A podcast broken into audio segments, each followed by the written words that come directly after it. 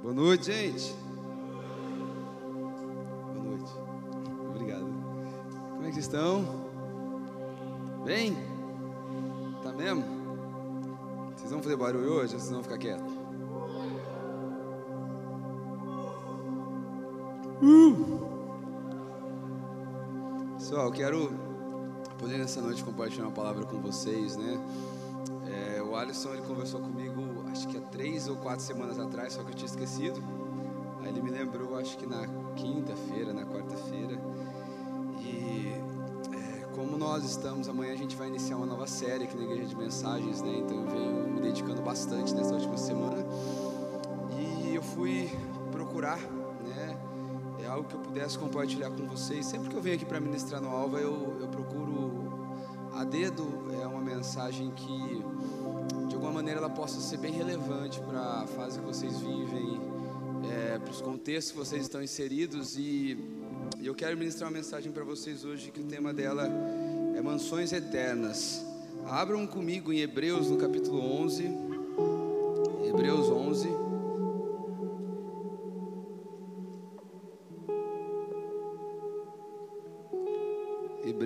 Capítulo 11, a gente vai ler alguns versos.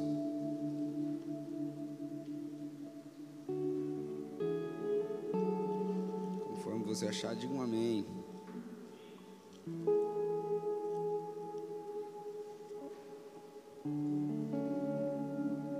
A gente vai ler do 11 até o verso 10. Ou melhor, do capítulo 11, do verso 1 até o verso 10. Diz assim: Ora, a fé é a certeza das coisas que se esperam, a convicção de fatos que não se veem. Pois pela fé os antigos obtiveram bom testemunho. Pela fé entendemos que o universo foi formado pela palavra de Deus, de maneira que o visível veio a existir das coisas que não são visíveis. Pela fé, Abel ofereceu a Deus um sacrifício mais excelente do que a Caim, pelo qual obteve testemunho de ser justo, tendo a aprovação de Deus quanto às suas ofertas. Por meio da fé, mesmo depois de morto, ainda fala. Pela fé, Enoque foi levado a fim de não passar pela morte, não foi achado, porque Deus havia o levado. Pois antes de ser levado, obteve testemunho de que havia agradado a Deus. De fato, sem fé é impossível agradar a Deus, porque é necessário que aquele que se aproxima de Deus creia que Ele existe e que recompensa os que o buscam. Pela fé, Noé, divinamente instruído a respeito dos acontecimentos que ainda não se viam, e sendo temente a Deus, construiu uma arca para a salvação da sua família. Assim ele condenou o mundo e se tornou herdeiro da justiça que vem pela fé. Presta atenção agora a partir do 8. Pela fé, Abraão, quando chamado, obedeceu a fim de ir para um lugar que, deveria, que devia receber como herança. Saiu sem saber para onde ia, pela fé peregrinou na terra da promessa como terra alheia habitando em tendas com Isaac e Jacó, herdeiros com ele da mesma promessa. Porque Abraão aguardava a cidade que tem fundamento, da qual Deus é arquiteto e construtor. Vamos orar? Jesus, eu quero te agradecer, Pai, por essa noite. Eu quero te agradecer aqui pelo Alva, Pai, por tudo que o Senhor tem feito aqui nesse ambiente, Jesus. Eu oro nesse momento, Pai, clamando por graça da Sua parte, clamando por uma iluminação que só o Teu Espírito pode promover no nosso interior, Jesus. Que essa seja uma noite onde o Senhor venha aumentar a nossa perspectiva de eternidade, Pai, a nossa expectativa de eternidade, Jesus. Eu oro, Espírito Santo, para que o Senhor venha sobre nós, que o Senhor aumente a nossa revelação, Espírito Santo, a respeito de Jesus Cristo.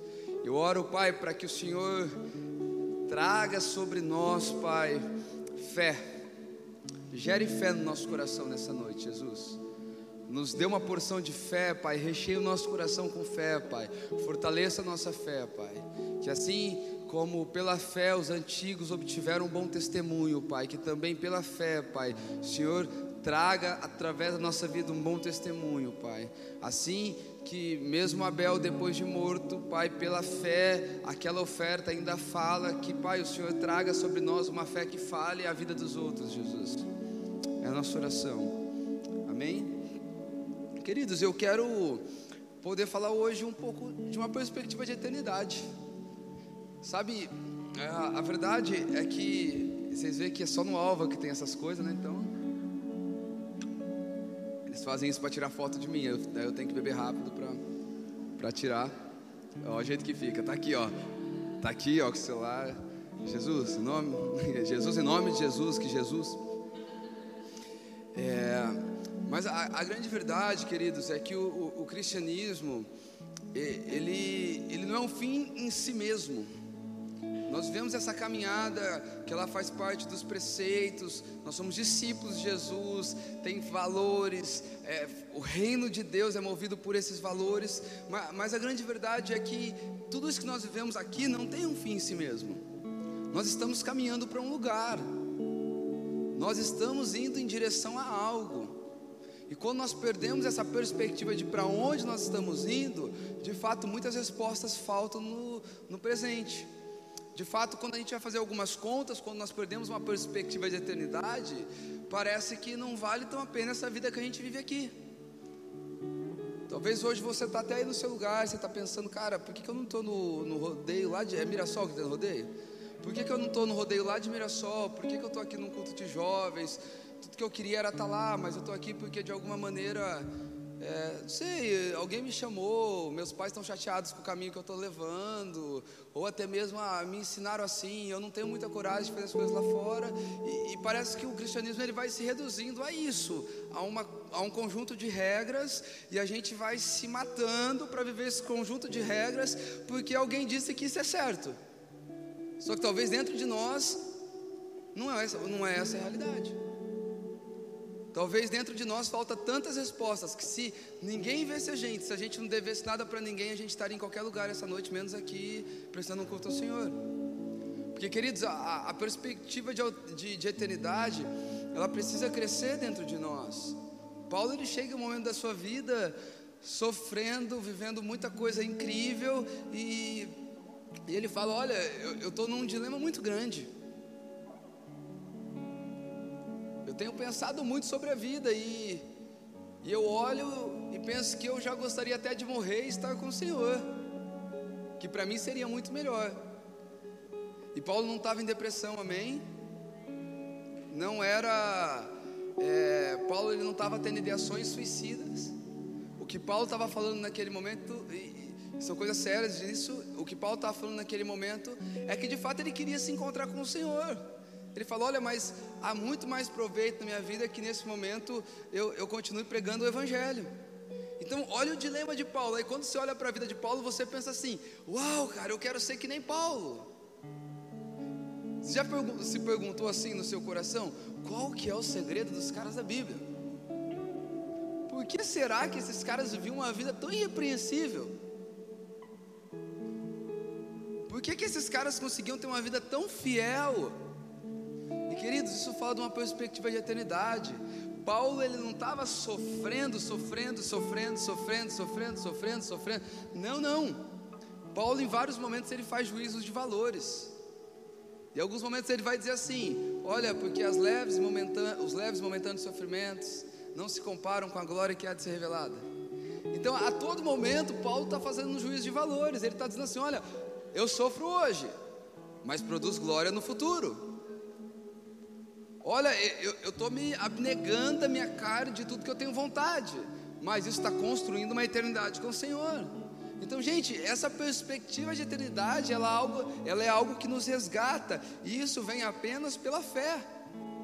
O meio pela qual nós acessamos uma perspectiva de eternidade é por meio da fé.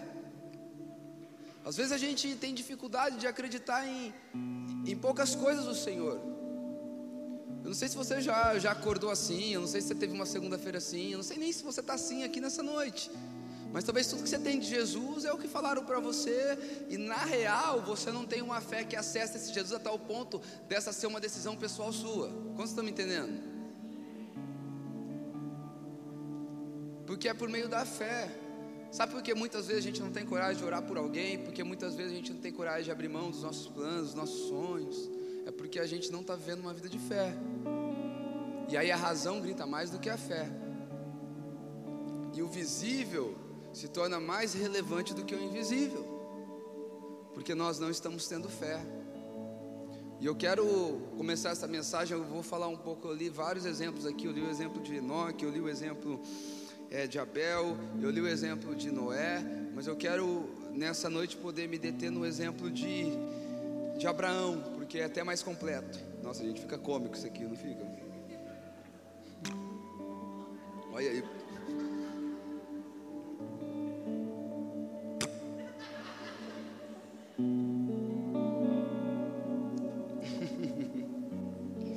Meu Deus do céu.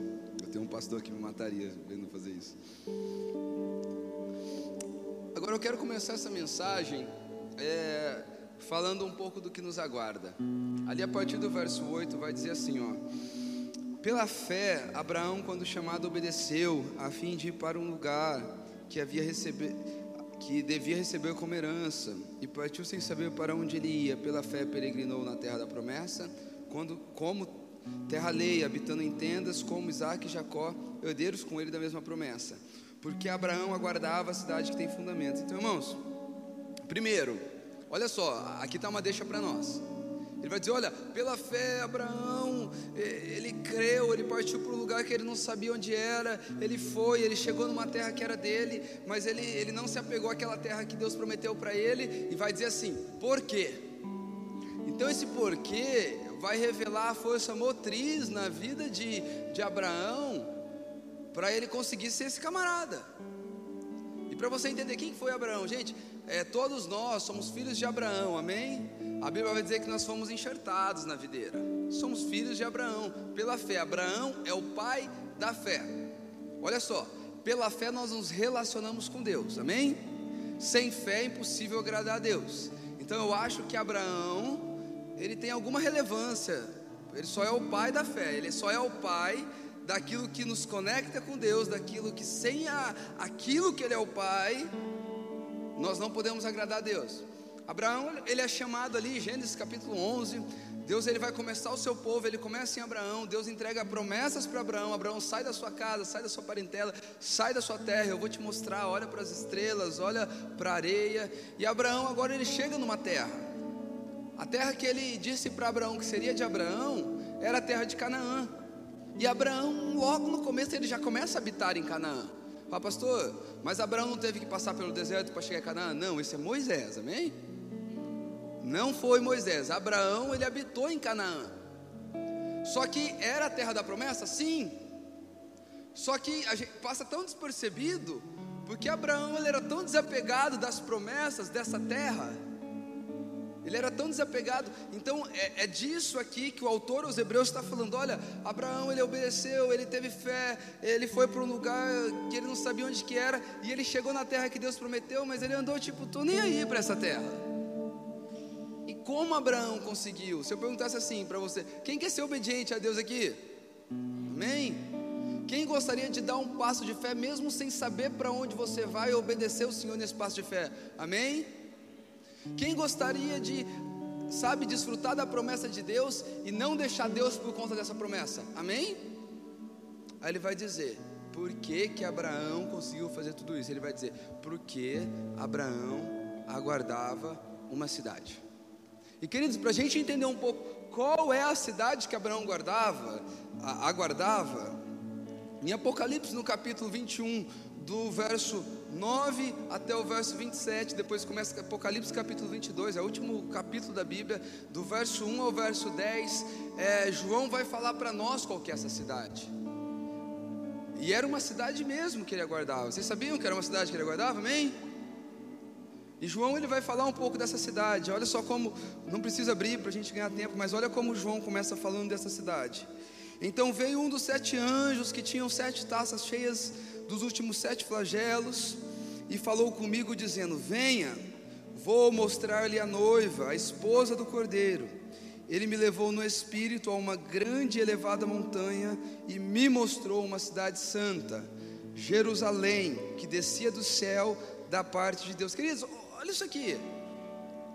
João está na ilha de Pátimos, eu não sei se você sabe, às vezes a gente pede para Deus situações ideais. Quem é que já orou, Deus? Me dá uma situação ideal, eu não quero estar tá sofrendo, eu não quero estar tá triste, eu queria estar tá numa situação ideal para te buscar. Alguém já pediu isso para Deus? Ah, mas eu não estou buscando Deus agora porque eu estou tendo conta. Eu não estou buscando Deus agora porque eu estou atrás de um namorado, uma namorada, ou porque eu estou sofrendo por causa de alguém. De alguém. Não, eu, eu não estou buscando Deus agora porque a vida não está ideal. Deixa eu te falar, a maior revelação que existe até hoje aconteceu dentro de uma prisão, sem situação ideal nenhuma. João está preso na ilha de Pátimos e agora João ele começa a deslumbrar de coisas do futuro, de coisas do porvir. Eu não sei se você sabe, mas Apocalipse, o significado de Apocalipse é, é um mistério super grande, revelação. É esse. E ele tem uma revelação do final. Agora, gente, quantas centenas de anos Abraão viveu antes de João? E detalhe, João não estava tendo uma experiência no presente com o que ele estava vendo, ele estava tendo uma revelação do futuro. Abraão aguardava uma cidade lá atrás, que nem a gente vê ela hoje ainda. Então você percebe como esse homem, o modelo de vida presente desse homem era totalmente modelado, norteado por uma expectativa de uma cidade que ele aguardava no futuro. Então eu quero começar te dizendo isso, que quando nós temos uma expectativa, uma perspectiva de eternidade, ela começa a crescer por meio da fé no nosso coração, essa perspectiva de eternidade, ela começa a modular a nossa vida hoje, agora, no presente. E é aí que um cristianismo mais puro começa a acontecer na nossa vida. Não só mais puro, mas um cristianismo, de certa forma, até mais consistente. A gente sai dos altos e dos baixos porque a gente ganha uma decisão de vida. Eu vou começar a falar um pouco das características dessa cidade, e queridos, é impossível a percepção de eternidade crescer dentro de nós e a gente começar a, e a gente continuar nessa vida fazendo conta se vale a pena ou não viver por Jesus. Mas, mas olha só o que João ele viu nessa cidade. A primeira coisa é, que ele vê nessa cidade é que o brilho dessa cidade era semelhante a pedras preciosas. Então, olha só, a gente olha para Rio Preto e para a cidade mais incrível do mundo, a gente vê asfalto. Tem brilho nenhum. Se a gente vê de longe, é um pouquinho bonito ainda. Na verdade, é bem bonito. Mas ele vai dizer que essa cidade brilhava. Ao olhar de longe essa cidade descendo do céu, ele disse que ela tinha um brilho semelhante a pedras preciosas. Mas não, não tinha só brilho, não era só bonito, não era só delicado, porque quase tudo aquilo que é delicado é frágil, sim ou não? Mas ele vai dizer agora que tinha outra característica. Ele vai dizer que essa cidade, ela tinha uma muralha grande e alta com 12 portões, protegido por 12 anjos. Então olha só, é uma cidade que ela tinha beleza. Gente, estou falando sobre a casa de vocês futuramente, amém? Vamos entender do que a gente está falando, por favor. Eu não estou falando uma história que. Eu estou falando sobre uma moradia. Estou falando sobre um lugar que nos aguarda. Começa aqui já a, a injeção de fé no nosso coração. Vai dizer que essa cidade ela tem 12 muralhas. E, e não só 12 muralhas, mas ela tem 12 fundamentos. Com o nome dos 12 apóstolos. Vai dizer também que essa cidade, o anjo ele pegou uma, uma fita lá, uma régua, e ele começou a medir essa cidade. E vai dizer que essa cidade ela tinha um tamanho quadrangular. Ela não era com a placa para os membros da quadrangular. Ela tinha um tamanho quadrangular. E sabe que isso que eu aprendo é que essa cidade é um lugar de muita igualdade. Tamanhos iguais, medidas iguais, não é dois pesos, duas medidas, é medidas iguais. É uma cidade que tem igualdade, uma cidade onde o reino de Deus governa sobre ela.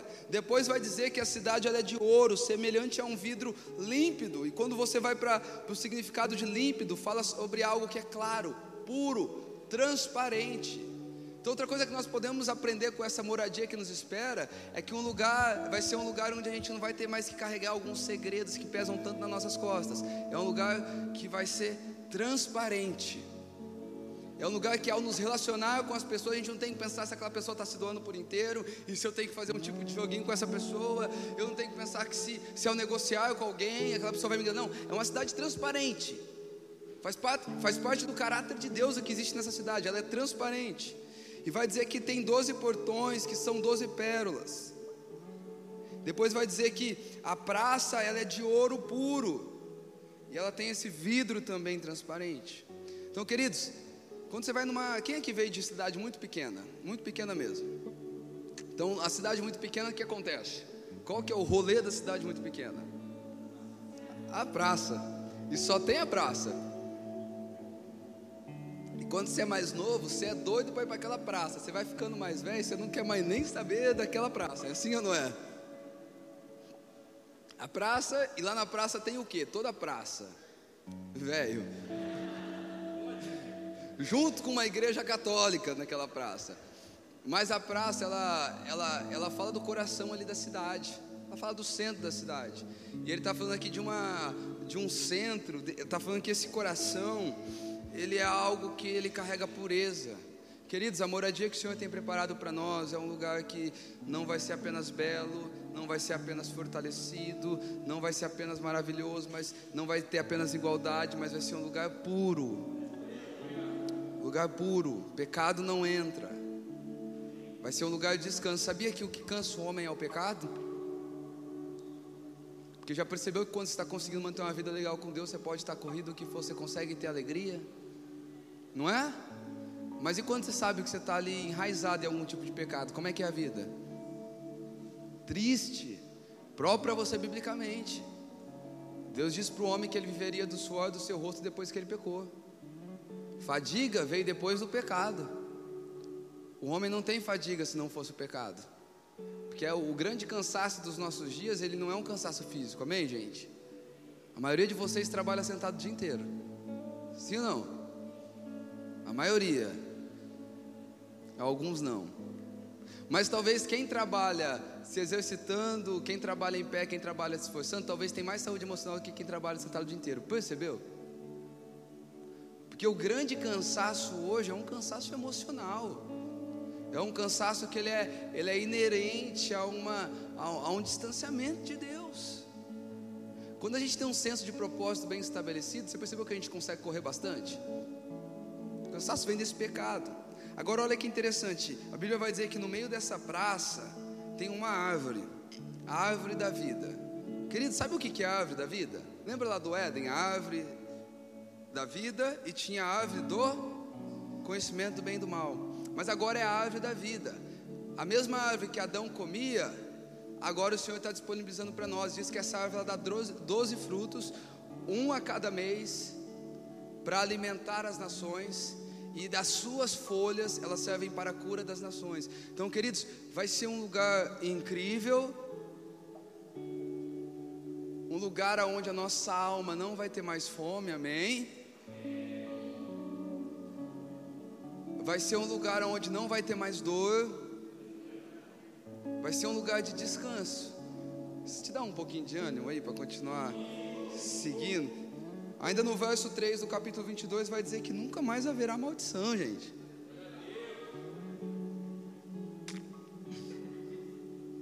Eu, é, cadê o Keitro? Eu acho que não vai dar mais não, né, Keitro? Café, café, tem gente, café, café. O maltodinho tá top, gente. É, e não só isso. Pensa comigo. Tudo que eu falei aqui é muito bom? Imagina, tipo assim, quanto você pagaria para morar nesse condomínio que eu falei aqui? Primeiro que eu não, não, não teria dinheiro para pagar para morar nesse condomínio. Já começa aqui, né? A gente já não, não, não conseguiria, não teria acesso. E se eu te falar que tudo que eu falei até agora é o que é de ralézinho nessa cidade? E se eu te falar que tudo que eu falei até agora é secundário nessa cidade? É, é. Deixa eu falar a parte boa da cidade. O que eu falei agora é. Assim, ó. É aquela coisa que a gente. que Tudo isso que eu falei até agora não precisava ter. Comparado ao que eu vou começar a falar agora que vai ter nessa cidade. No verso 11 do capítulo 21 vai dizer assim, ó, que essa cidade tem a glória de Deus. Meus amigos, lá na, no Velho Testamento, quando Salomão ele acaba de construir um templo para o Senhor, financiado ali pelo seu pai, tesouro pessoal do seu pai Davi, era o sonho de Davi. A Bíblia vai dizer que eles vão adorar agora, vem o sacerdote, eles trazem a arca da aliança, e de repente diz que a presença, a glória de Deus, ela vem repousando sobre aquele lugar. Ninguém conseguiu ficar naquele lugar. De algo denso que repousou sobre aquele lugar. Agora, sabe o que é muito doido? Lá eles não conseguiram. Mas aqui nessa cidade, a glória de Deus vai morar lá. E nós vamos conseguir habitar junto com a glória de Deus. Sabe o que vai dizer mais? No verso 22 do capítulo 21, é que não haverá santuário. Ué, como assim? Não vai ter igreja nessa cidade, não? É que ele vai dizer assim: o próprio Jesus será o santuário. Querido, sabe o, que, que eu entendo com isso? Igreja seria muito bom se tivesse só Deus, mas tem gente. Igreja seria muito bom se não tivesse. Porque quem é que atrapalha a igreja? Quando alguém fala, nossa, eu sou machucado com a igreja, você acha que é porque ele passou, a porta caiu, bateu, eu sou machucado com a igreja. Não! Sou ferido com a igreja. Aí você fica imaginando assim o baterista atacando uma baqueta. A igreja me feriu. Não, é gente que fere gente. São manias, costumes de homens, religiosidade que fere gente, legalismo que fere gente. Mas sabe o que ele está dizendo? Que lá nessa cidade vai ter Cristo na sua essência, sem religiosidade, sem costumes de homem, sem homens querer tomar o poder para ficar manipulando, persuadindo pessoas. Cristo puro em essência. É Cristo que vai habitar nessa cidade. Não só isso. Agora ele, a, a, no verso 23 vai dizer assim: que a cidade não precisa de sol ou de lua para lhe dar claridade pois a glória de Deus a ilumina, e o cordeiro é a sua lâmpada. Gente, nós não vai ter que pagar conta de energia. Acabou. Cristo vai iluminar aquela cidade. Meu, eu não consigo pensar de coração. Eu vou me alimentar da árvore da vida minha, a minha Unimed vai ser folhas que dão naquela árvore, não haverá mais maldição, a glória de Deus vai estar lá, Jesus vai ser minha igreja, o cordeiro vai ser a lâmpada que ilumina a cidade. Cara, se você ama Jesus, você deveria querer muito para essa cidade. Gente, é, é verdade, tá bom? João viu esta é a cidade que está nos aguardando. Esse é o lugar que está nos aguardando. Agora você entende que se para Abraão essa cidade ela era tão próxima, se ela era tão real, faz sentido Abraão viver como ele viveu? Quem acha que faz sentido? E ainda vai dizer assim: Olha, já não haverá mais noite, não precisarão de lâmpadas nem lamparina, porque o Senhor brilhará e nós reinaremos para sempre, gente.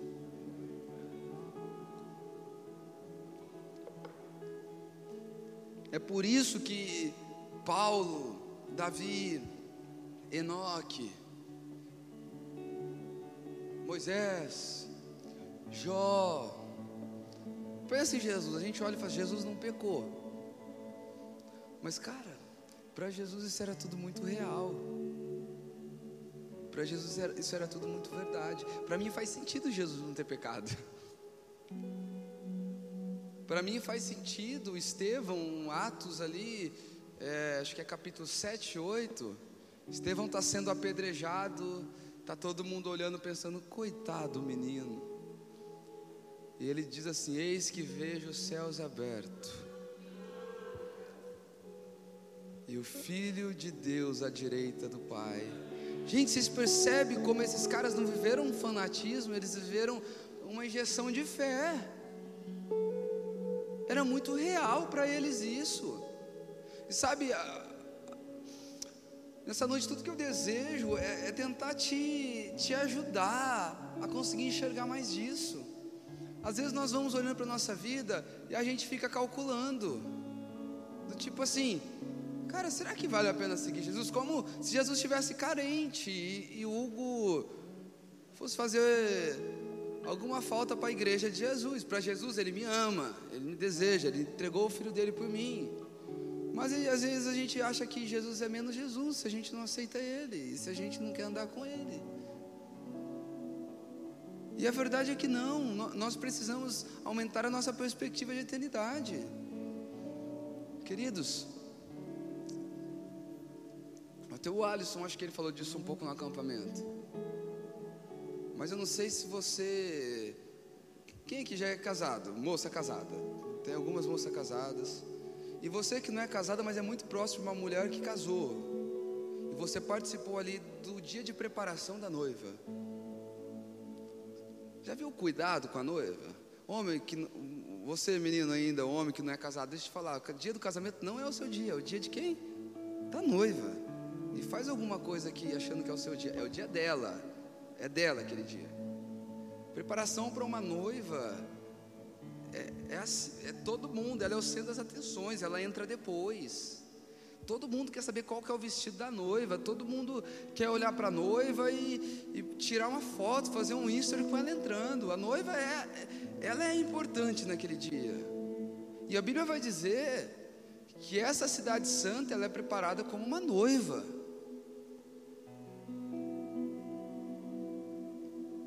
Jesus, Deus está preparando essa cidade santa. Moradia nossa, lugar onde nós vamos habitar. Agora, alguém tem uma dúvida dessa cidade? Alguém ainda pensa assim: será que eu quero morar lá? Não dá, né, gente? Acho que ninguém pensa nisso. Todo, amém? Todo mundo quer morar nessa cidade? Amém. Então eu quero andar agora sobre alguns passos práticos, porque a mensagem não vai ficar aqui só lá. Vamos caminhar de maneira prática, então, como a gente vai para essa cidade? Tem um caminho, pastor? Tem. Você faz uma campanha, você entrega umas ofertas bem grandes e. O nome é indulgência, gente, dá certo, dá nada. Queridos, a primeira coisa, a Bíblia vai dizer que, pela fé, tudo começa através desse caminho de fé. Então vamos, vamos entender assim, o, o que é esse caminho de fé? Da onde é a fé? O que é a fé? Como eu acesso a fé? Para a gente começar a entender, Hebreus capítulo 12, verso 2, já dá a melhor notícia para nós sobre a fé. Vai dizer assim: Jesus é o autor e consumador da nossa fé. Ele concede fé e essa fé nos leva a Ele. Queridos, primeira coisa que nós precisamos entender é que Jesus, Ele é o autor da fé, é Ele quem concede fé para nós. Então, se talvez hoje você está passando por uma crise de fé, primeira coisa que você precisa fazer é pedir fé para o Senhor. Deus, eu quero ter mais fé. Ó, oh, pastor Hugo aí está falando de algumas coisas assim, e eu não consigo enxergar de jeito nenhum. Deus me dá mais fé. Eu oro isso constantemente, gente. Tem dia que a gente não está bem. Tem dia que parece uma loucura servir Jesus. Quem já sentiu assim? Quem já pensou assim, cara, eu estou gastando tudo minha melhor idade servindo Jesus. Será que esse negócio dá bom mesmo? Eu, eu, já vi pessoas falando, falando, não, cara, eu vou esperar ficar mais velho. Na hora que eu ficar mais velho, eu vou servir Jesus. Ele é bom, ele me perdoa e tá tudo bem. Ah, mas não é verdade, pastor? É.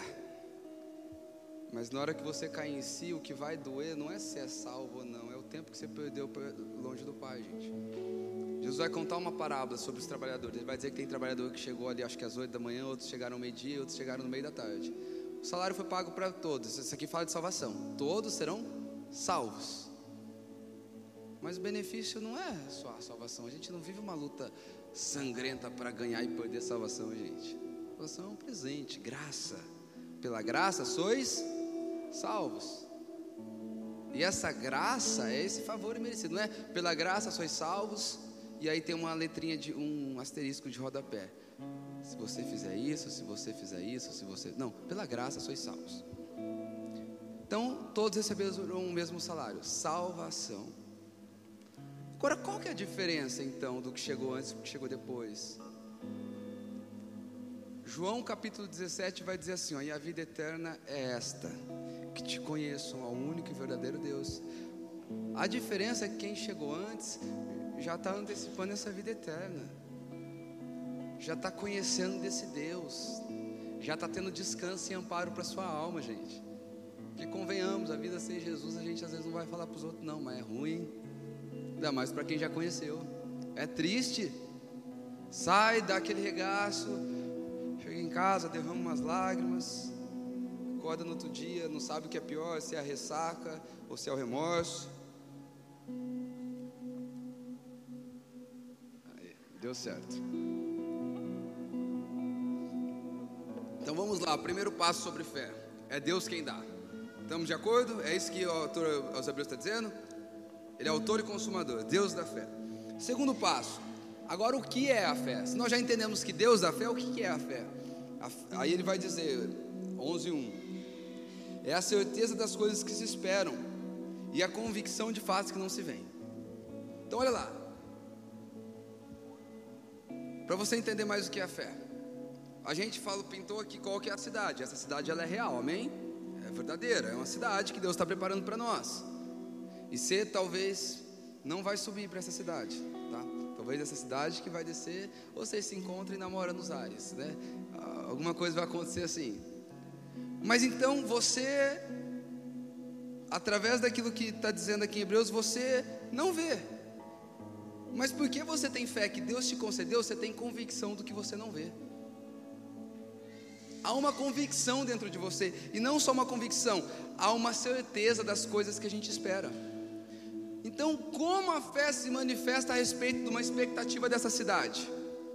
Ela se manifesta primeiro com uma convicção, e agora essa convicção te leva a fazer juízos de valores e esperar essa cidade acima de qualquer outra ambição.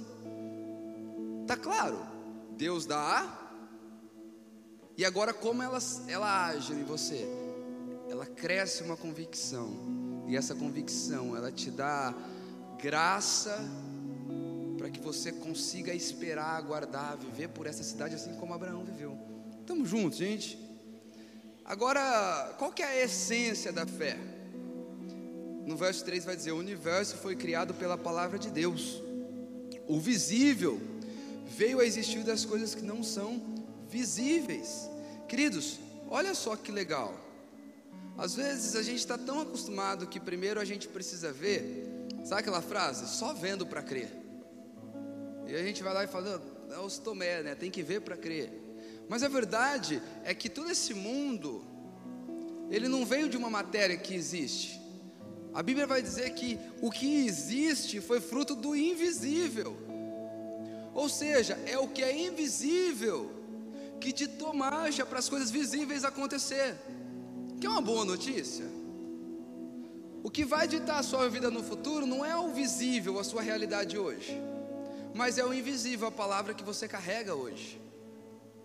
Porque é da palavra que as coisas começam a existir. Então essa é a essência da fé. É que quando eu sou movido pela fé, a palavra de Deus que é invisível, as convicções do Senhor que não se veem, elas começam a ganhar relevância dentro de mim e agora isso começa a se tornar algo material na minha vida. Isso começa a se tornar planos, sonhos, desejos. Isso começa a se tornar um caminho para andar, uma jornada para caminhar. Ficou claro que a fé, gente, é para não esquecer mais. E depois ele termina dizendo ainda que foi por meio da fé que os antigos alcançaram bom testemunho. Olha só o que ele está dizendo. To... Quem são os antigos? Ele falou ali de Enoque, ele falou ali de Abel, ele falou ali de Noé, ele falou. Mais para frente ele vai falar de Sara. Ele vai falando de. Ele vai dizer assim: olha, foi pela fé que eles alcançaram um bom testemunho. Então vamos lá, recapitulando. Então, para não ficar no num campo que a gente não entende. Se foi por meio da fé, então foi porque eles tinham convicções de fatos que não se veem, é porque eles esperavam por coisas que naquele tempo não eram reais, é porque a vida deles não eram ditadas por coisas visíveis, mas por coisas invisíveis, e por isso eles obtiveram um bom testemunho, gente. Acho que está bem pedagógico, né? Agora vamos para o segundo passo. Então, primeiro é pela fé. Deus da fé, a fé é tudo isso que eu falei para vocês. Agora a Bíblia vai dizer assim: Abraão, pela fé, quando chamado, obedeceu. Gente, tem, tem duas coisas na nossa vida que elas precisam se casar: fé e obediência. Porque a, a minha fé, a fé em si, olha o que Tiago vai dizer. Tiago fala assim, 2,26: Porque assim como o corpo sem espírito é morto, assim também a fé sem obras é morta. Porque a fé, ah, eu tenho uma convicção, eu espero por alguma coisa, mas eu não obedeço. Então a mesma coisa que um corpo sem espírito, morto. Então eu acredito até que tem muita gente que tem fé. Tiago está provando para nós aqui que tem gente que tem fé, mas não obedece, e por isso é como um corpo morto. Sabe aquela fé que não ganha prática? Sabe aquela fé que não ganha ação? Então, bora lá. Eu tenho fé. E eu tenho palavras de Deus. O que eu vou fazer a partir de agora? A partir de agora eu já não vivo mais de acordo com circunstâncias, de acordo, a partir de agora eu vivo de acordo com a fé que eu tenho naquela palavra. Gente, eu acho que a igreja do Senhor, acho que nós vivemos um tempo de muita apatia. Estou falando, eu sei que tem pessoas aqui que são até de outras comunidades, eu, eu, eu não estou querendo generalizar, mas eu acho que o tempo que a gente vive, porque quando você vai estudar um pouco sobre igreja, sobre cristianismo, tem algo que te ajuda a não errar. É a história da igreja. Por isso que é tão importante. Porque a história da igreja é como se você conseguisse olhar para o retrovisor e ver tudo que deu certo e que deu errado. E a verdade é que o tempo que nós vivemos hoje, a gente é, os nossos níveis de fé, eles estão muito baixos. Eu até quero, né, quase um merchan da, da série que nós vamos começar, a gente vai falar um pouco sobre o coração do discípulo, sobre sermos chamados para ser discípulos nesses dias. E a verdade é que hoje parece que a gente busca um Deus. Eu, eu lembro que o Leandro Vieira falou algo uma vez, e, e vixe, quase deu aqui na minha cabeça. Ele falou algo assim: olha, Deus criou o homem à sua imagem e semelhança, o homem veio e retribuiu. Aí daqui no outro aula que eu pregar eu explico. Porque agora o homem está o homem está criando um Deus à sua imagem e semelhança. Ah, agora você entendeu, né? é, na hora que eu ouvi a primeira vez também, eu deu tchutchu, sabe? Eu fiquei, ué, o que, que esse cara está falando? Porque a gente está criando Deus nesses dias que não se parece com o Deus da Bíblia. Se parece mais com o gênio da lâmpada que aparece para a gente e fala assim: olha, se você, cumprir a, se você cumprir a cartilha, você tem três desejos. E aí a gente está atrás dos nossos três desejos, por isso que a gente cumpre a cartilha. Só que chega no, numa altura da nossa caminhada que a gente começa a se frustrar. Porque o ser humano, ele foi criado para ser tabernáculo de Deus. E querer preencher esse tabernáculo de Deus com coisas materiais, meu amigo, é a maior frustração que pode acontecer na vida de alguém. Acho que Tiago ainda ele vai dizer: Olha, o que é a vida do homem? Não é como a neblina que logo passa, num dia, logo ali pela manhã. Então a nossa fé ela precisa ter uma ordem prática, ela precisa ser seguida de, de obediência. O que a gente crê precisa modular, precisa nortear a nossa maneira de viver hoje. E, gente, eu acho que isso muda tanto o caminho nosso, não muda? Fala a verdade. Muda muito o caminho nosso. Lembro quando a gente foi lá ainda, bora pro Quando a gente foi embora para o Rio de Janeiro, e a maioria de vocês ouviu essa história, mas você escolheu vir aqui na origem, vocês vão ouvir sempre essa história de mim. Mas eu lembro a sexta-feira antes de ir embora para o Rio de Janeiro, gente. Nós foi, a gente foi no sábado, né, amor? E aí eu lembro que o, acho que o Vitinho foi lá, né? Tava na minha sogra, foi, foi o Vitinho, o Mateuzinho foi lá, foi o Gui. E, gente, me deu um sentimento de pavor naquela, naquela noite. Tipo assim, parecia que eu estava estragando tudo minha vida. Porque a gente estava indo morar num, num buraco lá no Rio de Janeiro, literalmente. E eu comecei a olhar para tudo aquilo ali e eu falei, eu falei, bom, nós já não tinha muita coisa, mas tinha alguma coisa. Aqui a gente estava perto de família. E uma palavra que Deus entregou um dia para mim, começou a revirar dentro de mim, compartilhei com a Amanda. Mas só compartilhei para não querer forçar a barra, a Amandinha fazendo a faculdade dela, trilhando o caminho dela, e um dia ela vem também chorando, amor, Deus falou comigo também, a gente vai embora, vamos. Mas eu fui tomado por um pavor naquela sexta-feira. E eu sempre achei que na hora que eu desse uma boa resposta para Deus, eu ia ficar tipo todo felizão, sabe? Nossa, eu tô indo viver. Mas parece que bateu um senso de responsabilidade assim que eu falei, Jesus amado, o que a gente está fazendo com a nossa vida? Mas queridos, nossa fé precisa modular a nossa maneira de viver hoje.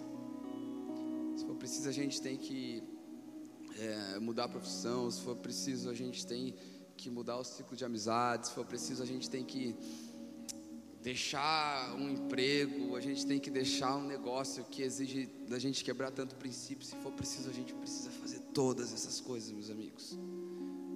Todas essas coisas. Precisa ter um senso de urgência no nosso coração. Jesus precisa ser Senhor sobre nós. Ele precisa ser detentor das nossas vontades. Ele precisa reinar sobre a nossa vida. Às vezes a gente fala, Deus, eu quero o seu reino. E ele fala, mas eu estou tentando reinar faz tempo, você não está deixando. Não, Deus, mas eu quero o seu reino. Não, mas eu estou tentando reinar. Eu estou aqui, ó. Justiça e verdade estão aqui, são bases do meu trono. Jesus precisa ser o centro, irmãos. A gente precisa começar a ter, sabe, um certo prazer em queimar lenha para Ele a gente precisa ter por privilégio poder entregar uma vida a Ele. Sabe, Paulo, em um momento da sua vida, ele falou: Olha, ele escrevendo uma, uma das suas últimas cartas, ele vai dizer: Olha, eu já estou sendo entregue como oferta em libação ao Senhor. Meu amigo, o que, que é isso? Paulo tem essa consciência no final de vida: Olha, minha vida já está subindo ao Senhor como oferta em libação. Ali estava chegando o final da vida daquele homem. Você ouviu, amado Timóteo, que chama o baixinho lá? O Marco Teles. Ele, ele traz de uma maneira maravilhosa aquilo. Mas aquele homem chega no final da sua vida sozinho numa prisão que provavelmente ali era, era subterrânea, frio, úmida. Ele vai falar: oh, só me traz um casaco, um pouco de livro. E um homem que abençoou tanto e a sua voz continua gritando hoje. Ele estava terminando a sua vida assim, só que ele não tinha sua vida por preciosa, meus amigos. Nossa, Hugo, que palavra um pouco pesada. Cara, eu quero te incendiar nessa noite. Quero que você entenda que o mais importante não é constituir uma família, ter um casamento, ter uma boa empresa. Tudo isso é bom, tudo isso é maravilhoso. Eu creio que Deus tem isso para a maioria de nós. O mais importante é gastar a nossa vida para Jesus. O mais importante é ter o privilégio de olhar para a vida e falar: a minha vida está sendo entregue ao Senhor como oferta e libação. O mais importante é conseguir entrar nesse nível de obediência ao Senhor. Agora, queridos, olha só: pela fé, Abraão, quando chamado, obedeceu. Aí a Bíblia vai dizer: ele partiu para uma terra, sem saber para onde iria. E, gente, meu Deus, isso para mim é muito, para mim é muito vivo. Eu talvez não seria tanto se eu e Amanda não tivesse ido para algum lugar. Eu lembro que a gente estava no caminho, não, ainda não estava no caminho. Eu lembro que a gente estava lá em, em Taubaté. A gente ficou lá na casa do, do Flavinho uma semana. Alessandro estava para lá na época, para a gente poder ter um tempo lá em Taubaté com eles. E aí, de repente, mandaram foto para nós. Você lembra? Do lugar onde a gente ia morar. Nossa, mas deu um gelo, porque eles disseram que a gente ia morar numa comunidade. Quem é que sabe? Quem é que sabe que comunidade é favela? Todos sabem? Eu não sabia. Então disse que eu ia morar numa comunidade perto da base. Eu, eu vou morar, para mim comunidade era um bairro perto da base. Aí eu descobri que eu ia morar numa favela. Eu comecei a descobrir uma coisa: que aquele terror daquela sexta-feira, ele era porque eu ainda não sabia tudo que eu ia passar naqueles dias. Deu um frio, um frio na espinha, gente. Vou falar para você uma coisa. Eu sou uma pessoa que eu, eu, eu sei passar, eu sei passar por uns momentos mais apertados. Se eu não tiver as coisas, tudo bem.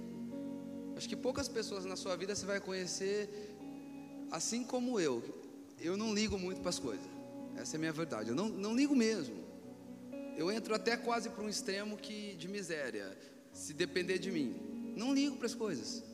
Só que eu tinha tirado uma mulher da casa dela. Tinha tirado uma mulher da casa dos pais dela. E eu comecei a perceber que o caminho para onde eu estava indo, eu não imaginava que eu ia viver lá. Gente, sabe de uma coisa? O meu foi de maneira prática. Para você que não sabe, a gente foi, passou um tempo no Rio de Janeiro, lá na base da UAN. A UAN na época não era igreja, era uma base missionária. A gente viveu o processo de implantação da UAN para se tornar uma igreja, né? Hoje é, eles são, hoje é uma igreja que a gente anda mais perto, né? Junto com o Farley que cuida da gente da Cornerstone. A UAN é uma igreja que caminha do nosso lado e e eu fui entendendo algo. Que essa frase partiu para um lugar que não sabia para onde ia, ela está totalmente relacionado ao que é um chamado. Assim, Hugo, o que é um chamado?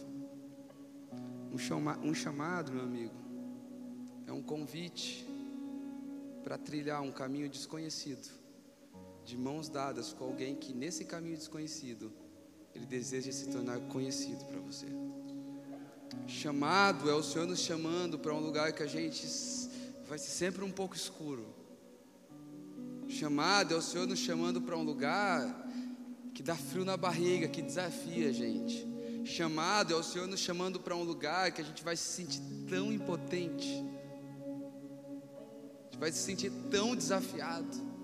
E eu sei que isso inflama seu coração aqui nessa noite chamada é o Senhor deixando a gente desprovido das nossas ferramentas e propondo para nós um caminho que ao olhar para dentro a gente não vê capacidade nenhuma de responder aquele caminho que Ele está nos convidando a andar. Irmãos, deixa eu falar, a gente está tudo no mesmo barco. A gente está tudo no mesmo lugar. Eu falei da ida para o Rio, mas eu, eu lembro a primeira vez também, a gente iniciando a origem eu lembro a primeira vez que começou a chegar problema pesado para nós. Eu comecei a pensar, cara, será que a gente continua mesmo essa igreja? Será que eu vou querer lidar com esse tipo de coisa? Lembro a primeira vez que alguém sentou comigo, isso lá atrás, no primeiro ano de igreja, e falou assim: Pastor, eu preciso muito conversar com você, vamos conversar. A gente foi comer num pastel, e aí essa pessoa chegou e falou assim, falou assim Cara, é o seguinte, eu traí minha esposa duas vezes, ela não sabe, cara eu não sei o que eu faço, o peso está me matando. Sabe qual foi minha vontade aquele dia? Tchau, obrigado. Sumir, nunca mais olhar para aquele cara. Porque as responsabilidades começaram a subir, a aumentar. E eu, ao olhar para mim, eu não vi capacidade nenhuma em lidar com aquele tipo de situação. Só que sabe o que eu aprendo, queridos? Que quando nós estamos respondendo ao nosso chamado, Olha lá, a partir de Gênesis capítulo 6, olha para Noé. Noé não precisava ser um grande marceneiro. Qual que é o nome de quem fabrica barco, gente?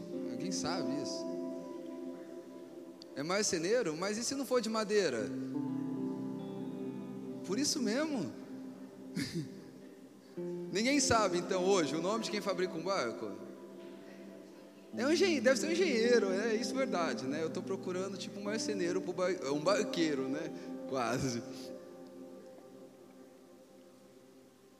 Mas ele não precisava. Ele precisava obedecer ao Senhor. E na jornada de obedecer ao Senhor, tudo que ele precisava para cumprir o que Deus estava por diante dele seria realizado. Então você não precisa de grandes habilidades, meu amigo. Você precisa continuar obedecendo ao Senhor.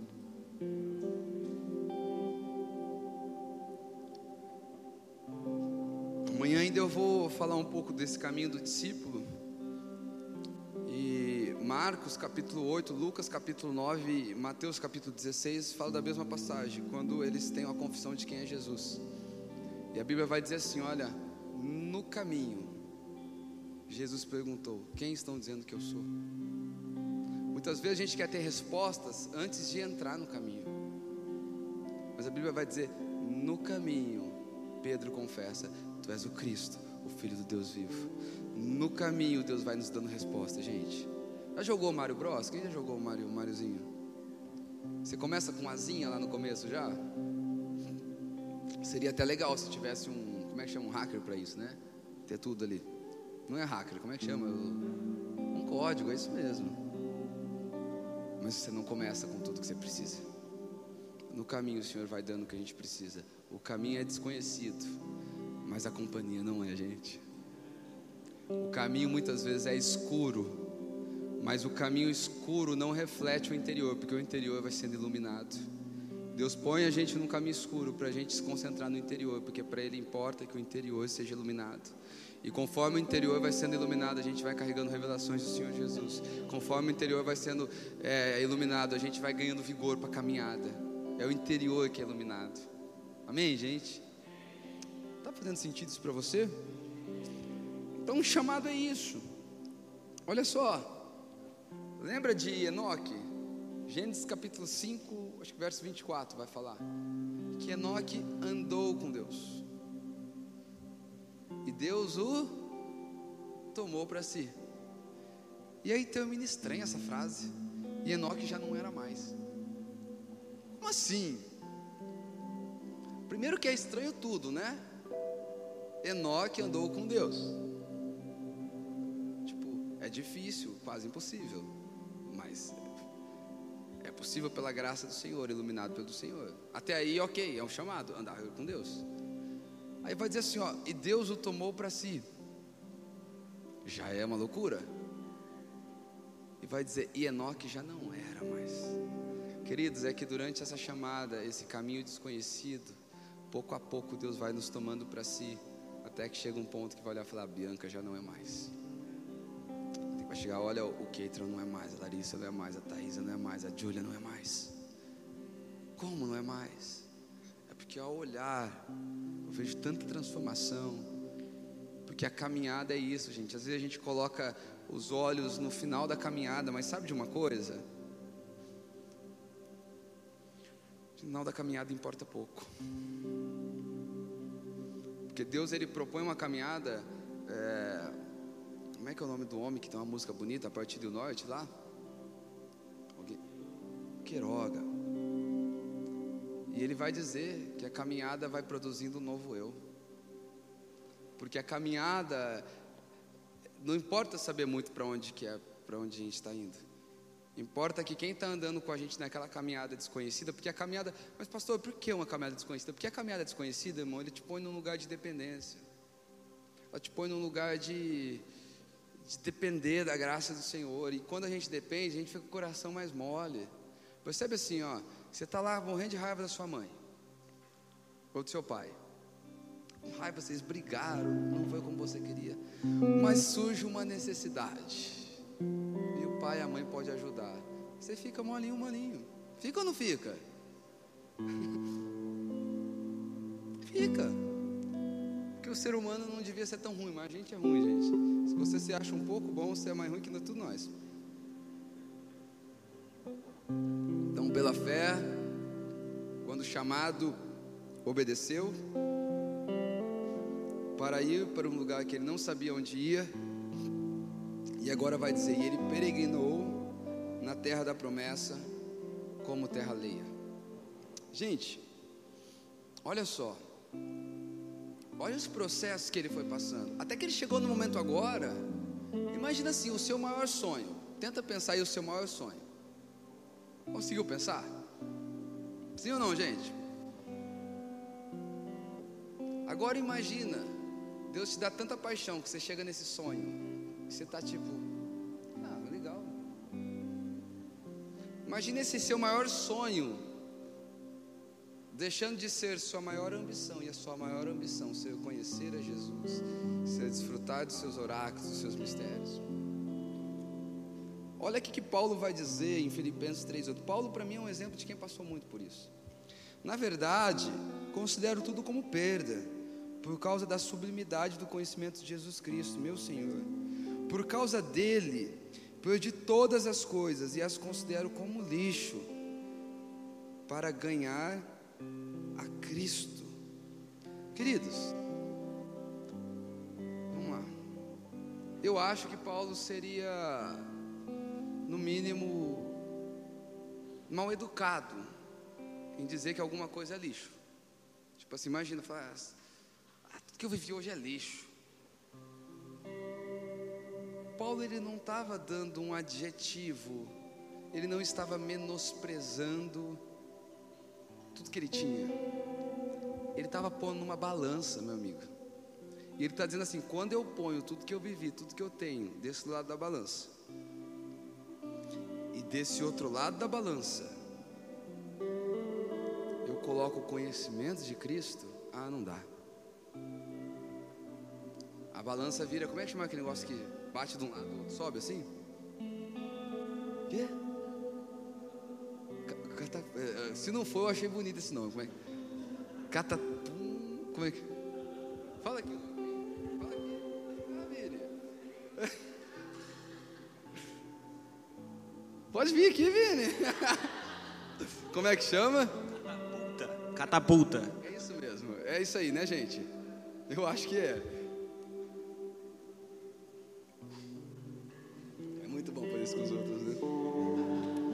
queria, ser, eu queria pregar a palavra só para poder fazer isso com os outros. Então ele está dizendo assim: olha, é, tudo parece com lixo. Então, queridos, ele não está menosprezando a vida. O que ele está dizendo é que comparado a Cristo, tudo é resto. O que, que é um resto? É que quando você vai mexer na sua lista de prioridade, você fala, poxa, quais são minhas prioridades para o ano de 2023? Então você pôs lá, ser fitness, daí você já chegou em abril e você viu que você não conseguiu. É, guardar dinheiro, mas aí sai um tênis muito da hora da Nike. Você vai pondo ali as suas prioridades. E tem algumas coisas que você olha e fala, ah, eu até gostaria, mas se não sobrar tempo, tá tudo bem. É assim ou não é? Se não sobrar tempo, não sobrar dinheiro, tá ok. Quando ele fala que tudo é resto, é porque, querido, Jesus se tornou o lugar de prioridade dele, conhecer Jesus. E algumas versões, ele vai dizer que ele considera tudo como esterco. Alguém aqui tem plantinha em casa? Uma hortinha, hortinha em casa? Tem? O que, que você faz para aquelas plantas crescerem, né? Se você tiver um vasinho pequenininho ali, você nem vai usar isso. Mas você tem uma hortinha para ali para frente, você vai ter que pôr esterco. E quando Paulo ele fala que ele usa tudo na vida dele, tudo ali na vida dele é, é como lixo, é como esterco. Sabe o que ele está querendo dizer? Olha, eu aprendi nos pés de Gamaliel, circuncidado ao oitavo dia.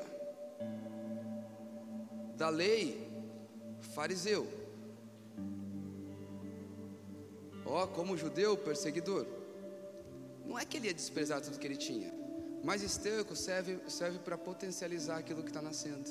Ele está dizendo assim: agora eu vou pegar tudo que existe na minha vida e eu vou usar para potencializar, para que Cristo cresça na minha vida, para que Cristo ganhe forma, para que Cristo ganhe relevância. É mais ou menos assim, ó, um exemplo. A, Júlia está na área da saúde, então o dia inteiro ela não consegue estar todo dia aqui na origem. Amém? Não consegue. Mas o dia inteiro tem pessoas passando lá no consultório dela. E que ela vai falar: Não, eu amo Jesus agora, ó, tudo vai virar lixo. Eu vou lá na igreja, daqui a pouco vai estar tudo devendo, ninguém vai mais ter dinheiro. Não, irmão. O que, que a Júlia vai fazer? Ela vai usar do consultório dela para poder abençoar pessoas com Cristo. Ela vai usar da profissão, ela vai usar do estudo, ela vai usar da voz que ela tem na vida de pessoas para poder fazer Cristo crescer naquele lugar. Amém? Então você que faz uma faculdade, você não vai deixar a faculdade. Você que, sei, trabalha numa empresa, você não vai deixar a empresa. Você vai começar a usar de todos os meios para que Cristo seja alcançado no final. É que o nosso problema é que a gente faz diferente. A gente usa Cristo para alcançar algo no final. Mas que tal a gente usar de todos os meios para que Cristo seja alcançado no final, gente? Esse é o desafio para nós. Eu estou indo para o final, tá bom? Vocês foram mais legal que a igreja de domingo, gente. Vou ver, pregar só no alvo agora. Alisson, cuida do domingo, Alisson. Ele vai ouvir esse podcast. Tá, tá gravando aí o podcast? Tá? Ainda bem que hoje eu não falei nada. Né? E se eu falo. Oi? E não tem criança, né? Da outra vez foi. É que hoje, hoje tem uma pessoa aqui em especial, gente. Sabe quem que tem aqui em especial? Vocês não sabem? Hã? É minha esposa. é, da outra vez ela não veio, hoje ela está aqui. Então é, mas eu não falei nada da outra vez, né? Ou seja, gente, Paulo utilizava de tudo na sua vida para que Cristo seja alcançado. Essa era a vida de Paulo. Então, tipo assim, hoje eu como pastor, minha rotina é aqui, todos os dias, com exceção de segunda, que segunda eu tento tirar folga faz cinco anos, não consigo, que era para ser. Todos os meus dias aqui, eu tento estar aqui 8 horas da manhã, para estudar, para preparar uma palavra, para ter um tempo de oração, para me dedicar. Todos os dias, está eu numa salinha e o Gui está na outra sala. E o Gui conversa bastante, né? Vocês sabem, sempre sobra para você, né, Gui? Então o Gui é o que fica assim: e aí, Gui, tá bem aí? Sabe, eu fico me sentindo até sozinho. Gui, tô. Ô Gui, mas o que, que você vai fazer? Não sei. Mas se que eu e o Gui, eu fico ali estudando, o Gui fica estudando, o Gui fica mandando mensagem para vocês, fica. O Gui que organiza essa igreja, gente. É, não, não, é eu não, é nem o Jordano, muito menos. Tudo nós, é o Gui que organiza. E eu tô aqui tentando, eu tô aqui todo dia, mas será que para Deus o que eu faço tá me dando um castelão no céu, e porque você tem uma outra profissão, Deus, tá te, Deus vai te deixar na ZN do céu? Será que Deus vai fazer isso com você? Tipo, eu vou morar, eu vou morar na quinta do Golfe do céu. Você vai morar na ZN do céu.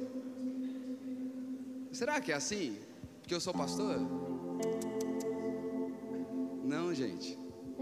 A verdade é que existem pastores no meio da saúde, existem pastores no meio da educação, existem pastores no meio do empreendedorismo. A verdade é uma, talvez é que você está distraído.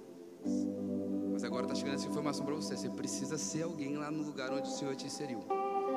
Todo lugar que Deus está te dando é porque existe uma, uma. Olha só, gente. Tava acabando, né? Daí vai coisa. Olha que Paulo vai dizer. Paulo ele olha para uma das igrejas e fala assim: Olha, eu vou, eu vou enviar pra, até vocês Timóteo, porque Timóteo vai lembrar vocês a minha maneira de viver. Olha só, ele não estava dando uma oportunidade, tipo assim, ó, a Timóteo era um jovem pregador e ele estava fazendo uma carreira para Timóteo pregar nas igrejas. Não, não era Timóteo que precisava das igrejas. As igrejas tinham falta de Cristo que Timóteo carregava. Então ele dizia assim: Olha, eu vou enviar alguém que carrega semelhanças de Cristo em áreas que você tem falta. Irmãos, eu vou dizer uma coisa para você sem medo de errar. Os lugares que Deus te inseriu é porque existem semelhanças de Cristo dentro de você, existe uma vocação de Cristo dentro de você que é resposta para aquele lugar, mesmo que aquele lugar não seja um meio eclesiástico. Jesus nos dá voz com um propósito. Jesus nos dá sabe, Jesus nos dá relevância, Jesus nos dá dinheiro, Jesus entrega para nós tudo com um propósito. Acredite, isso deve te dar medo um pouco, de mim dá. Tudo que Deus está dando hoje para nós, um dia a gente vai prestar conta. Tudo. Como assim, pastor? A relevância, o dinheiro, o nosso tempo, tudo isso a gente vai prestar conta um dia. Não dá medo você não nisso? Chega assim, ó tremer. Agora, queridos, qual que é a dádiva disso tudo? Tipo assim, olha só, eu quero deixar mais claro para você. Mateus capítulo 11, verso 44 diz assim: O reino dos céus é semelhante a um tesouro escondido no campo que um homem achou e escondeu. Então, transbordante de alegria, vendeu tudo que tinha e comprou o campo. Olha só. Jesus estava falando do reino dos céus. Falou, olha, o reino dos céus é semelhante a um, a um homem. Esse homem, ele é Ele ali é um negociante. E agora ele descobre um terreno que tem um tesouro. A Bíblia vai dizer que ele compra o tesouro, gente? Porque esse tesouro não compra com dinheiro. Gente, isso aqui é para você dar um salto comigo. Olha só. Diz que ele vai e vende tudo que tem. E ele volta pulando de alegria. Por que, que ele voltou pulando de alegria? Vocês concordam comigo que ele não comprou tesouro? Sim ou não? Mas ele pagou o preço da da terra que estava o tesouro. Então, peraí. Sabe por que, que esse homem voltou pulando de alegria? Porque com preço de terra ele adquiriu um grande tesouro. Sabe o que é um preço de terra? É usar o que é palpável, é usar o que é transitório, é usar o que é passageiro investir em eternidade e o preço de terra reverberar para mim num tesouro que é eterno. Isso explica porque que esse homem vendeu tudo que ele tinha e voltou pulando de alegria. Como quem, é, é como um cara que está lá na, na, XP, né, Caio? Investindo. Falou: ó, tem, tem um investimento aqui que ele vai gerar para você 3.0 ao dia. Você vê, a gente se impressiona com isso. Meu amigo, se eu falar para você que tem algo que a traça e a, e a ferrugem está gastando com o tempo, você pode investir isso para adquirir algo que é eterno. Era para a gente bater cabeça na parede, gente. Era para a gente ficar maluco. Preço de terra, a gente adquire um tesouro que é eterno. Com preço de terra, gente, é, a Bíblia vai falar Olha que, que interessante. Em Gênesis 25, do verso 27 ao 34, sobre Esaú e Jacó. A Bíblia diz que Esaú era um perito caçador, o pai amava Esaú por causa da caça. Jacó era um homem pacato que vivia em tendas. Normal, comum. Diz que certo dia Esaú chega cansado. Jacó está ali com seu ensopado. Quem gosta de ensopado aí, gente? Se for do tipo do ensopado do Brasília, poderia mudar o nome, né? Chega lá com aquele ensopado, tá lá com aquele ensopado, devia estar tá cheiroso, Jacó. Esaú chega bem cansado. E agora vai dizer que Esaú falou: me, me dá o seu ensopado. Ele vai dizer: Olha, eu dou o meu ensopado. Mas para dar o meu ensopado, você vai ter que me dar esse prato de lentilha. Ou, melhor, você vai ter que me dar o seu direito de primogenitura. Sabe o que ele vai falar? O que, que adianta para mim o direito de primogenitura? Estou quase morrendo de fome. Gente, sabe o que eu vou percebendo? O ensopado é algo que mata a fome do hoje e do agora. O direito de primogenitura é uma herança futura e presente. Às vezes a fome do hoje está impedindo a gente de sentar no grande banquete do amanhã. A necessidade do hoje, a gente está lá que nem em Mateus capítulo 4, Jesus é conduzido ao deserto. Qual que é a primeira tentação? Transforma pedras em pães. E a gente está querendo procurar qual que é o curso que vai ensinar a gente a transformar pedra em pão para ganhar dinheiro. Porque o que, que é pedra? 1 Pedro vai dizer Jesus, a pedra principal, a pedra de esquina, que os construtores rejeitaram. Pedra fala de fundamento pão, fala daquilo que enche o meu estômago hoje, mas amanhã eu tenho fome de novo. Fala da necessidade, fala da tentativa do homem de suprir algo para o sempre, mas que amanhã tem fome de novo. Então o que, que a gente está tentando fazer nesses dias? A gente quer pão. Você já viu um prato de lentilha, um ensopado, virar uma, uma primogenitura? Você já viu pão se transformar em pedra. Mas a grande verdade é que o que Jacó estava fazendo, há um livro incrível, você precisa ler ele, é, chama Fundamentos Apostólicos. Alguém já leu Fundamentos Apostólicos? Gente, vocês precisam ler. É, é uma coisa que eu tenho até conversado com a Amanda, cara. Nós, quanto à origem, a gente está precisando se dedicar mais à leitura para a gente ter uma cosmovisão de Deus mais refinada. Às vezes a gente solta algumas coisas por falta de uma cosmovisão mais alinhada. E livros nos ajudam a ter uma cosmovisão mais alinhada. bons livros vão nos ajudar nisso. Então, ó, Fundamentos Apostólicos, eu estou lendo um agora, o Discipulado Radical. São livros que vão te ajudar a, a, a ter uma visão mais alinhada de Evangelho. E ele vai tratar é, essa passagem aqui de Jacó e Esaú como um cunho escatológico. Ele usa dois termos. O primeiro termo é uma recompensa imediata, e o outro é uma postergação de herança. Esaú estava afundado numa recompensa imediata. Jacó, ele se jogou nesse, nesse lugar de postergar a sua herança. E a verdade é que da vida hoje, a gente precisa entrar nesse lugar. A gente quer recompensa imediata ou a gente vai postergar a nossa herança.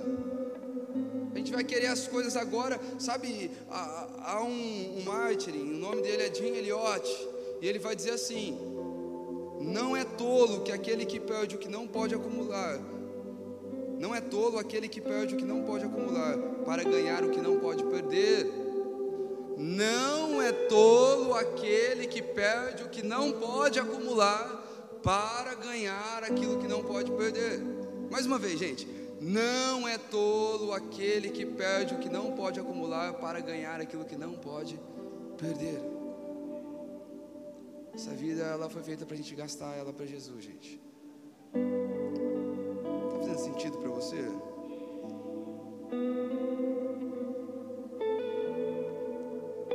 E isso explica a transbordante alegria daquele homem. Isso explica. Agora, queridos, a Bíblia vai terminar dizendo assim: esse texto. Que ele aguardava uma cidade pela fé, quando o chamado obedeceu, para ir para uma terra que ele não sabia para onde era, andou em terra da promessa como terra alheia, porque aguardava uma cidade. E aí ele vai terminar dizendo assim: da qual Deus é arquiteto e construtor. E eu quero finalizar aqui porque isso aqui fala da nossa vida. Queridos, muita gente tem Deus por arquiteto. O que é ter Deus por arquiteto? É a Júlia acreditar assim, ó. Deus está cuidando dos planos da vida dela. Então, você acredita que Deus tem um plano para sua vida? Então, ela acredita que Deus desenhou um plano. Então, Deus é arquiteto, ok? Mas a maioria de nós não acredita que Deus é construtor. A gente acredita que Deus tem um plano, mas a gente acredita que é o nosso braço que constrói o plano que Jesus tem para a nossa vida. E a verdade é que nós precisamos acreditar que Ele não é só arquiteto, queridos, Ele é construtor. Às vezes a gente tem uns delírios em acreditar que a vida que Deus está propondo para nós é uma vida aquém daquela que a gente quer viver. Não, se eu não fizer força aqui para viver, acha Deus vai, vai ter uma vida meio ferrada para mim. Irmão, é uma noite para a gente se render. Uma noite para a gente olhar para Ele e falar assim: Olha, Jesus, eu me humilho. Eu não sei, eu não sei querer. A minha vontade ela é muito bagunçada. Eu me rendo à Sua vontade. Eu preciso de fé, Jesus. É que o mesmo Deus que é autor e consumador da fé, Ele arregaça a manga e também é arquiteto e construtor da história. O autor e consumador da fé também é arquiteto e construtor da história, gente. Você imagina se a gente conseguir atingir esse nível de fé? Gente, Rio Preto é pequeno para nós. Que, pastor? A igreja vai ser grande? Não, não. Porque nós vai sair de dentro da igreja pequena para fazer um monte de coisa. É porque a gente vai ter senso de propósito.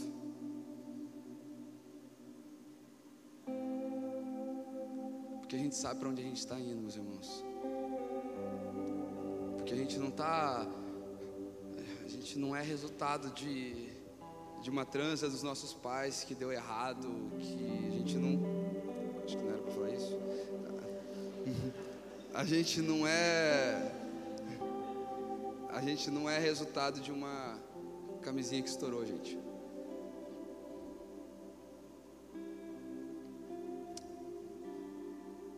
Eu e Amanda, a gente tem um amigo que ele é muito querido, faz um tempo que a gente não vê ele. Mas ele ficou sabendo, né? ele morava com a avó, ele ficou sabendo que os pais, quando mãe engravidou dele, eles fizeram o sexo em cima de um túmulo. E é um cara que carrega tanta dor, tanta dor. É às vezes tem histórias assim aqui nessa noite. Você está achando que você é fruto de alguma coisa bem desejada que aconteceu, meu amigo. Você é fruto da vontade de Deus. O que Deus vai dizer para um dos seus profetas: Olha, antes de você nascer, eu te formei. Antes de você vir ao mundo, eu te conhecia.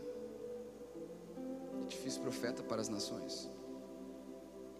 Queridos, há uma história, o nosso, sabe, não há um plano de Deus para nós, mas há um caminho de nós, há um caminho para nós participar do plano de Deus. E sabe como eu encerro isso aqui e e agora é verdade, não é conversa de pastor. Antes eu termino encerro bebendo todinho, né?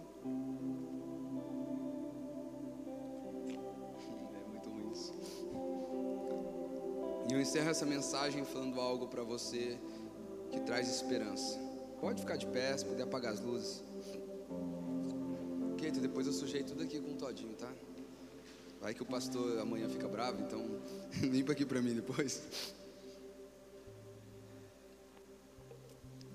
Ele termina dizendo assim, em Apocalipse 21, do verso 1 a 8: E vi novo céu e nova terra, pois o primeiro céu e a primeira terra passaram, o mar já não existe.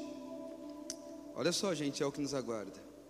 Vi também a cidade santa, nova Jerusalém, que descia do céu da parte de Deus, preparada como uma noiva enfeitada para o seu noivo.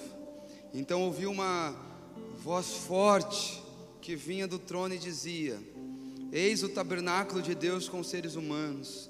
Deus habitará com eles. Eles serão povos de Deus e Deus mesmo estará com eles e será Deus deles. Ele enxugará dos olhos todas as lágrimas. Queridos, presta atenção nisso, mesmo com o olho fechado. Deus sabe o que você sofre. Ele está dizendo que nesse dia vai ter um dia de, vai ter um lugar de consolo. Ele vai nesse dia enxugar as nossas lágrimas e já não existirá mais morte. Já não haverá luto, nem pranto, nem dor, porque as primeiras coisas se passaram. E aquele que estava sentado no trono disse: Eis que faço novas todas as coisas. E acrescentou: Escreva, porque essas palavras são fiéis e verdadeiras. Disse-me ainda: Tudo está feito, porque eu sou o Alfa, o Ômega, o princípio e o fim. Eu, a quem tem sede, darei de beber de graça da fonte da água da vida. O vencedor herdará essas coisas. Eu serei o Deus dele, e ele será o meu filho. Jesus, eu oro aqui nessa noite. Pai, clamando por uma perspectiva de eternidade, Jesus. Pai, eu oro aqui nessa noite para que o Senhor resgate, Pai, aqueles que estavam com níveis de fé lá embaixo, Jesus. Pai, que o Senhor nos dê fé aqui nessa noite, Pai. Que o Senhor nos dê alegria aqui nessa noite, Jesus. Jesus, eu oro, Pai, para todo o coração que está cansado, que está abatido, Pai. Pai, nos livre de toda canseira, de toda frustração, Pai. Pai, nós não queremos viver, Pai, apenas com expectativa, expectativas desses dias, Pai. Paulo vai dizer: se nós esperamos em Cristo, apenas nessa vida, somos os mais miseráveis de todos. Filipenses capítulo 3, verso 20 vai dizer: Mas a nossa casa está no céu, da onde esperamos também um Salvador, que nos dará um novo corpo, um novo nome. Jesus, nós queremos viver para este dia, Pai. Pai, tire de nós as amarras do pecado, Pai. Tire de nós, Pai, as limitações que, que não nos deixam, Pai, acessar esse lugar de fé, Pai. Eu oro nessa noite por uma porção de fé, Jesus. Eu oro nessa noite, Pai, para que o Senhor dê fé para os seus filhos, Pai. Para que o Senhor revitalize, Pai. Para que o Senhor revigore o interior dos meus irmãos, Pai. Eu oro por uma iluminação, Pai. Eu oro por corações que vão queimar, Pai. Eu oro por luz no entendimento, por fogo no coração, Pai. Pai, que o Senhor nos tome por um temor santo aqui nessa noite, Jesus. Pai, que essa seja uma noite, Pai, que ela vai, ela vai se transformar numa marca, num memorial, Pai, no coração dos meus irmãos, Pai. A noite que eu parei de me preocupar tanto com o que é terreno, a noite que eu realinhei as minhas prioridades, a noite que eu saí das limitações e eu entrei no lugar de sonhar com a eternidade, Pai. Pai, me dê amigos nessa noite que vão sonhar comigo na eternidade, Pai. Pai, me dê amigos nessa noite, Pai, que querem queimar a sua vida por Jesus. Pai, me dê amigos nessa noite, Pai, que não tem a sua vida por preciosa, mas assim como Paulo vai dizer no capítulo 3, no verso 8, Pai, que ele considera tudo por perda, Pai, ele tem por lucro ganhar a Cristo, Pai, que tudo a nossa vida, Pai, seja apenas ferramenta para a gente queimar, para chegar um pouco mais perto de Ti, Jesus. Essa é a minha oração, Jesus. Essa é a minha oração, Jesus. É nesse lugar, Jesus. É nesse lugar que nós desejamos, Jesus.